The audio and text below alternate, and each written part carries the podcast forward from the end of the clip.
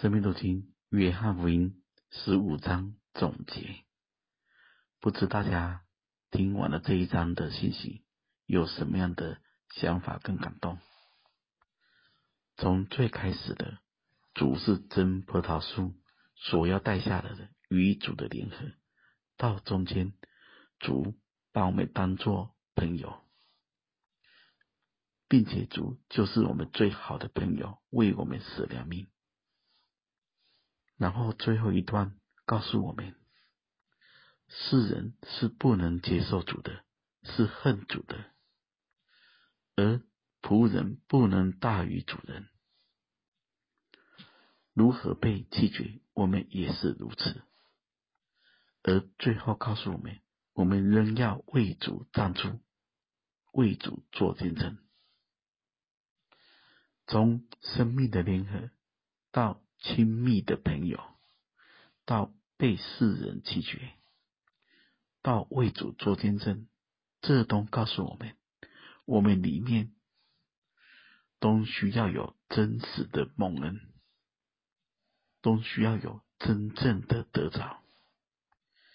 大家要明白，一个真正得着的人，他不会只是一个聚会的基督徒，或是一个。只会祷告、读经、追求，而里面却没有真正属灵生命的转变。我跟大家说一个事实：不管我们怎么信，如果我们长出来的不像主，我们的心没有主的心，那么一定是我们某个部分出了问题。那就停下来，重新思想、寻求。我们需要被光照的是什么？需要被调整的是什么？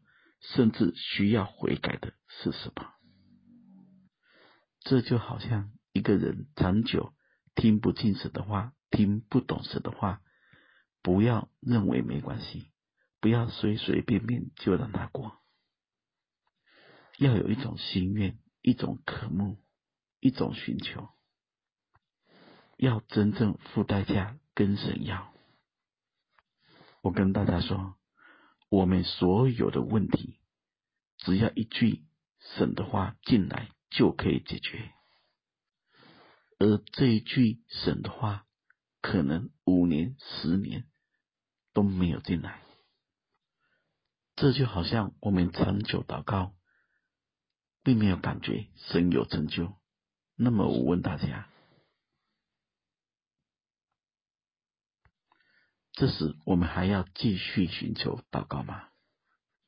我们祷告的，或者还没有看见神成就，但我肯定说，如果我们不祷告，神肯定不成就。这就好像是我们读不懂圣经，所以我们就不读。那么倒过来说，我们不读圣经，就更不会懂。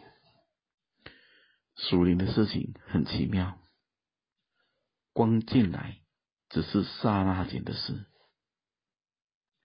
而我们需要做的就是站在蒙光照的地方，继续在对的路上奔跑。